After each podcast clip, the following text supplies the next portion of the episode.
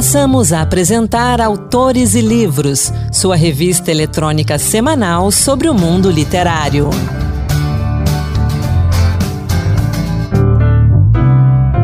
Olá pessoal, sou Anderson Mendanha e esse é o Autores e Livros, que toda semana traz para você um pouco do mundo da literatura e da cultura. Nosso tema de hoje são as fábricas de cultura, um programa da Secretaria de Cultura e Economia Criativa do Estado de São Paulo, gerenciado pela Poieses. As fábricas de cultura são espaços de acesso gratuito e eles disponibilizam várias, diversas atividades artísticas. Para conversar com a gente sobre esses espaços, a gente fala agora com Malu Maria Matos. Ela é analista de biblioteca júnior na Fábrica de Cultura de Diadema. Malu, bem-vinda ao Autores e Livros. Olá, bem-vindo, obrigado. Malu, conta pra gente o que é uma fábrica de cultura, como é que nasceu esse programa? Bem, é, como você mesmo disse, né, o programa da Fábrica de Cultura é uma política pública do governo do estado de São Paulo e da Secretaria de Cultura de Economia Criativa, né? Ela é voltada para crianças e jovens entre 8 e 21 anos, né? E ela está presente hoje em 11 distritos, né, da capital paulista. É, então, a gente tem as fábricas é, na cidade de São Paulo e fora delas a gente tem a de Diadema, a de Osasco e a de Iguape, né? É, ela é administrada pela Poieses e dentro dela a gente tem uma diversa, é, diversas atividades para ser realizadas, cursos é, e trilhas, né? São chamados de trilhas é, e ateliês. Então, tem cursos de circo, de dança, tem cursos de audiovisual voltado à tecnologia, como curso de realidade virtual. A gente está com cursos novos, como impressão 3D, é, pilotagem de drone.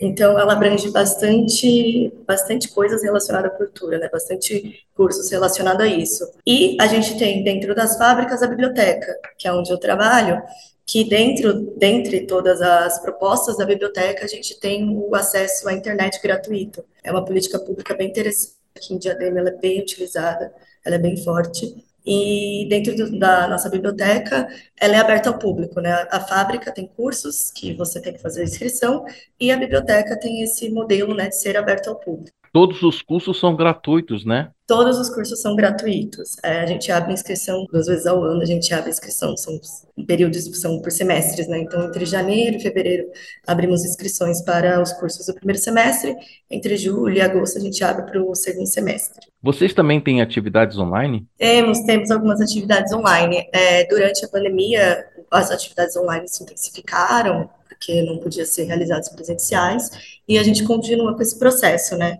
Então, a gente tem no YouTube, tem muitas atividades online, a gente faz vídeos, tem documentários, né, mostras de documentários, de curtas metragens, alguns produzidos por alunos da fábrica, né, por aprendizes da fábrica. Então, a gente tem algumas atividades online. É claro que atualmente está no modelo híbrido, né? Então tem atividades online e atividades presenciais, e está sendo bem interessante também esses dois tipos de trabalho, né? Porque durante a pandemia ele ficou focado só no, no online. Então, as, as bibliotecas fazem atividades online, a gente tem uma programação com atividade online, e os ateliês e trilhas também. E a articulação, que é um outro braço da, da fábrica, também tem esse processo de atividade online, muito relacionado a, a isso, né? Curtas-metragens, músicas. Desde que ano que as fábricas de cultura existem e como é que tem sido a recepção das pessoas, da, das regiões onde elas estão, das atividades que vocês realizam? Eu imagino que quando vocês abrem inscrições para os cursos, eles devem, as inscrições devem acabar rapidinho, né? Sim, sim. A fábrica, a, a Poiesis existe há 13 anos, né? As fábricas de culturas nesse mesmo tempo, e realmente os cursos são, têm uma demanda muito grande. É, ela é bem receptiva nas regiões todas, assim, não, das que eu conheço, que nunca vi reclamarem, coisa do tipo, sempre é muito bem recebido, muito bem recebido pelo público. Em Diadema, por exemplo, que é onde eu estou, é, foi um ponto muito importante para o espaço, para a cidade, né? Porque é um espaço cultural, um espaço que veio para agregar muito numa cidade que ainda sente uma certa carência desses espaços. A biblioteca, por exemplo, é uma biblioteca muito atualizada, e os cursos têm uma demanda muito grande mesmo, assim, a gente tem em torno de 1.300 vagas e, no geral, são todas bem preenchidas, é, bastante. Me corrija se eu estiver errado, mas são, são oito unidades espalhadas pelas periferias da Zona Norte e Sul de São Paulo, Diadema, Osasco e Iguape. Geralmente, quando a gente vê iniciativas como essas, a gente encontra essas iniciativas na zona central das cidades, né? Tudo bem que a gente está falando aí de São Paulo, que é uma metrópole, mas em outras capitais, geralmente essas iniciativas estão mais centralizadas. E as fábricas de cultura, pelo que eu entendo, estão nas periferias. Como é que você vê a necessidade do jovem de periferia por cultura e por conhecimento? É, as fábricas de cultura, no geral, são descentralizadas mesmo, e essa é a proposta. Então, é muito importante. Eu vejo como uma política pública muito necessária.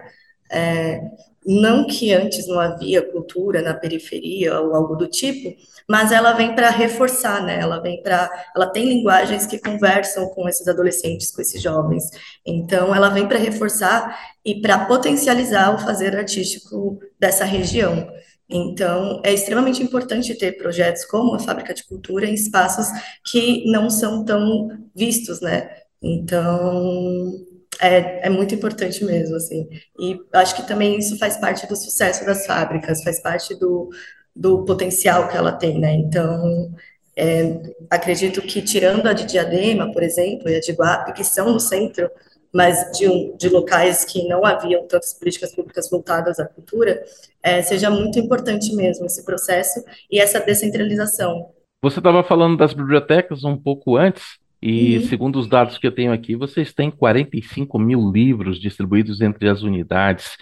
É, o que, que a gente tem nas bibliotecas do, das fábricas de cultura? A gente tem de tudo, incluindo quadrinhos, que é a minha paixão, ou uhum. existe assim algo mais setorizado, mais nichos? É, a gente é focado muito mais em literatura, né? Infanto-juvenil e, e, enfim. Mas também a gente tem uma parte que conversa com as linguagens que tem na fábrica, né? Então a gente tem uma parte que é para artes plásticas, artes visuais, para dança. A gente tem uma parte de música no nosso acervo e diversas outras linguagens, né? Audiovisual, fotografia. A gente também tem quadrinhos, quadrinhos é uma das, da, das que mais saem aqui, pelo menos em Diadema, tem sido muito, muito quista, né, muito, tem muitas, muita procura, é, mas é mais nichada nesses, nessas duas questões, né, que é as linguagens que tem na fábrica e na, e nas, na literatura mesmo. A, a gente recebe um acervo todo, todo ano, né? Então a gente tem uma aquisição de acervo muito grande. Isso faz com que nossos livros estejam sempre muito atualizados, né? Então a gente, por exemplo, já tem Torturado, que na época que saiu já chegou para gente, os livros chegam de forma muito rápida. Então, é um acervo muito atualizado. Aqui em Diadema, se eu não me engano, são cerca de 3 mil títulos, só em Diadema, né? E acredito que seja isso. A gente é muito focado em literatura, e aí dentro dela tem a literatura latino-americana, italiana, temos bastante livros da, de literatura africana, é, a literatura brasileira e inglesa. E os quadrinhos, mangás, que saem muito. Então, se você gosta de quadrinhos, aqui também é o lugar, porque é algo que a gente tem bastante aquisição. E de onde vêm os livros do acervo de vocês? Do governo do estado de São Paulo, de doações?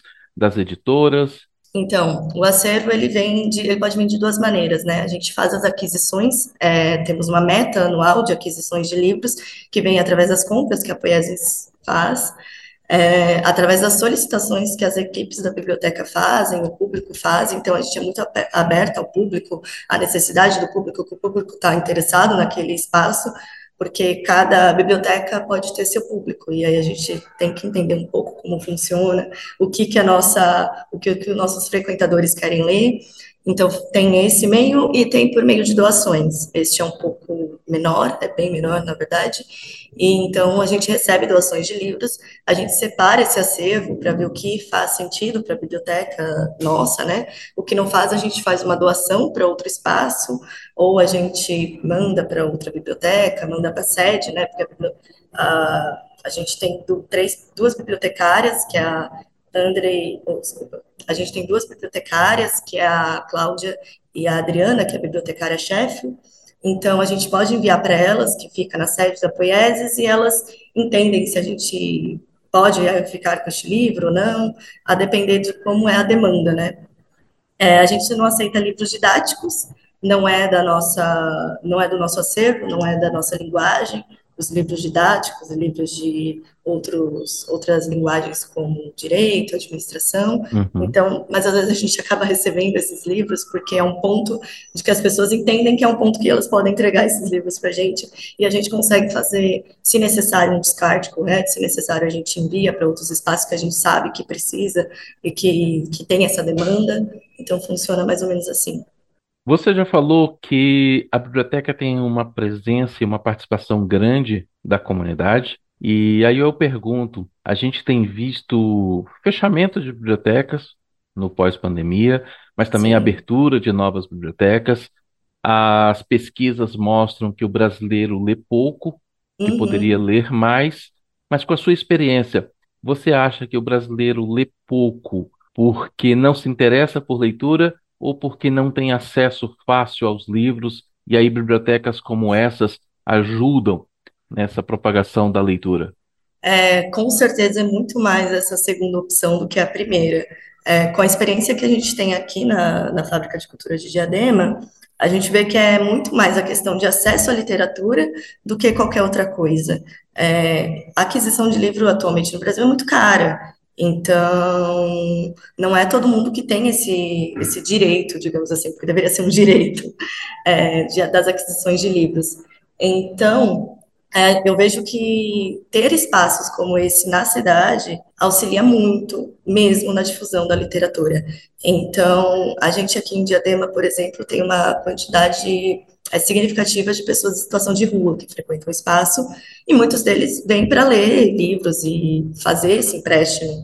Então, é, é isso. Muitos idosos que vêm aqui para passar o dia lendo e participando de atividades que ocorrem no espaço.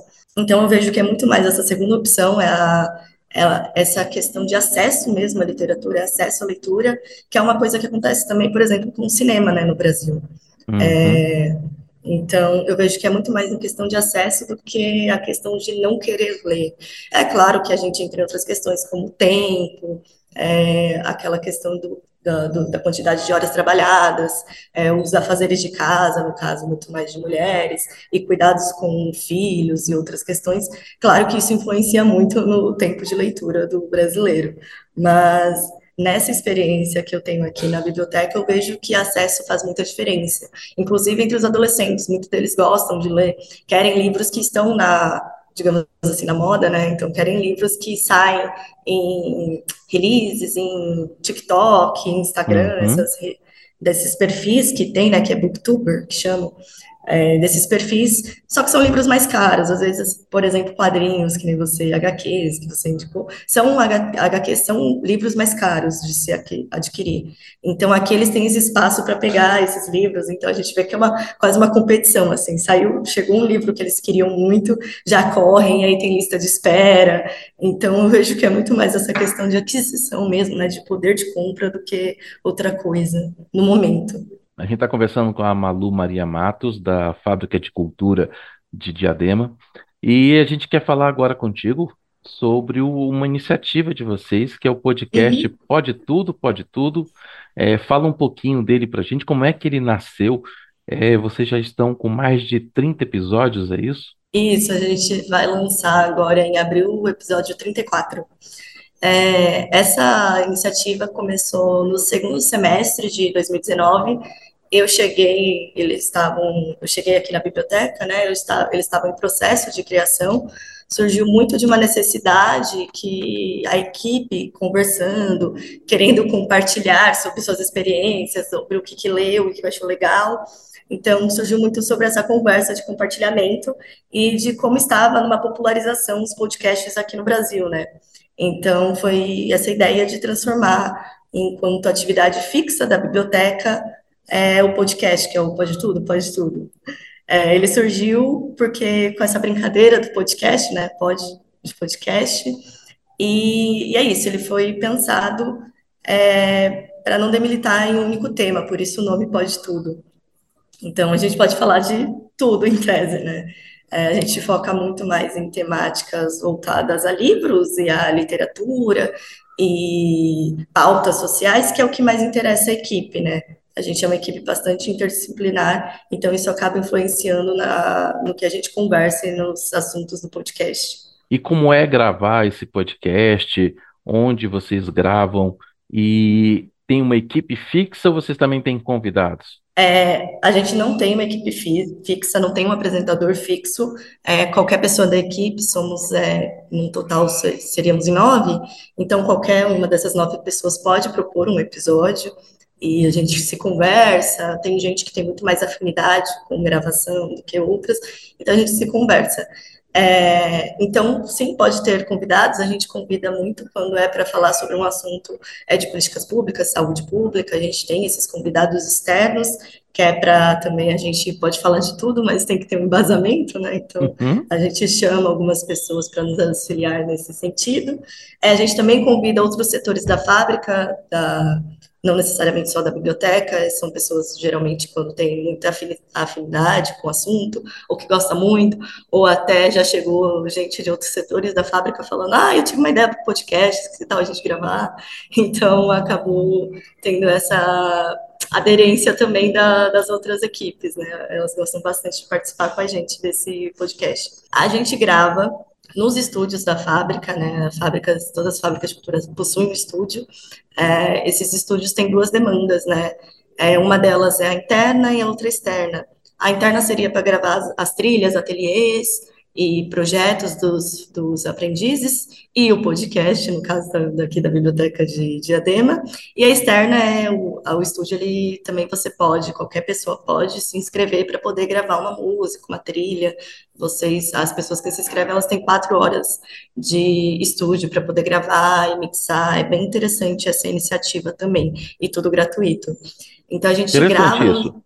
É, tudo gratuito, né? Vamos reforçar gratuito. isso, Sim. que todas as, as atividades das fábricas de cultura são gratuitas. Isso, todas, todas. E então a gente, o primeiro e o segundo episódio a gente gravou na, na, no estúdio, fomos os estreantes no estúdios, inclusive, aqui em Diadema, mas logo em seguida veio a pandemia, a gente começou a gravar online via Zoom.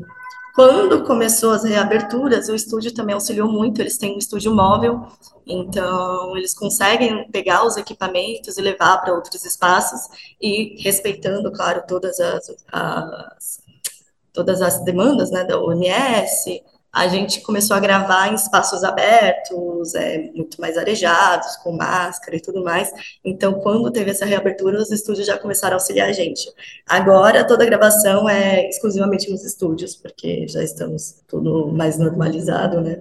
Então, é totalmente no estúdio. É, eles auxiliam bastante, é um super amigo, parceiro do podcast. É, responsabilidade deles também, a nossa, esse, nosso, esse projeto acaba sendo. Então, é, a gente é muito feliz com essa parceria, com, é, com a articulação com os estúdios. Onde que os episódios estão disponíveis? Todos os episódios estão disponíveis no SoundCloud da Fábrica de Cultura, né? Então, se você for no, no SoundCloud, você escreve Fábrica de Cultura, que vai aparecer. A gente tem uma parte que é só é, uma playlist com os episódios. É, este mês vai lançar essa semana o nosso episódio, geralmente é mais para o final do mês que é lançado. Quem quiser, tiver interesse, é só entrar no SoundCloud. E por fim, para a gente encerrar, dá o um endereço aí do site e das redes sociais das Fábricas de Cultura. Claro. É, o site é fabricasdecultura.com.br, é Fábricas de Cultura, e a gente tem as redes sociais, as fábricas, né? Então, a gente tem o SoundCloud, também tem o Spotify tem o YouTube, que é Fábricas de Cultura também, quem quiser procurar o canal tá por lá. E temos o Instagram geral das fábricas, né, que também é Fábricas de Cultura. Deixa eu, só deixa eu até confirmar aqui. É isso. Fábricas, o Instagram é Fábricas de Cultura SP. E aí, lá a gente coloca as atividades, tem algumas atividades que acontecem por lá, agora está um pouco menor, mas durante a pandemia a gente tinha algumas atividades que aconteciam por lá. É bem interessante e quem não é do estado de São Paulo, não é da cidade, né, da região metropolitana, também pode aproveitar um pouco o que a gente tem a oferecer aqui nas fábricas. E fica o convite, você que mora fora de São Paulo, quando estiver passando por São Paulo, faça uma visita às fábricas de cultura, nem que seja ali para dar uma visita à biblioteca, conhecer o espaço. E você que é do estado de São Paulo, que acompanha a gente em podcast ou pelas rádios conveniadas à rede Senado de Rádio, fica o convite também. Conheça uma das fábricas de cultura. Malu Maria Matos, obrigado pela conversa e nossos parabéns a essa iniciativa tão bonita que são as fábricas de cultura e também ao podcast. Até a próxima. Muito obrigada, até a próxima e obrigada pelo convite mais uma vez. E o Autores e Livros vai ficando por aqui. Obrigado pela sua companhia. E eu convido você a ouvir as outras edições do Autores e Livros Dose Extra aqui em podcast, nas principais plataformas ou no site da Rádio Senado, senado.leg.br barra rádio barra podcasts. E convido também você a acompanhar as postagens que fazemos no Instagram com a hashtag Dicas Autores e Livros. Lá você encontra lançamentos, dicas de leitura e também novidades do mundo editorial. O programa de hoje contou com a apresentação de Anderson Mendanha, produção de Ana Beatriz Santos e trabalhos técnicos de Antônio Carlos Soares. Até a próxima. Boa leitura! Acabamos de apresentar Autores e Livros, sua revista eletrônica sobre o mundo literário.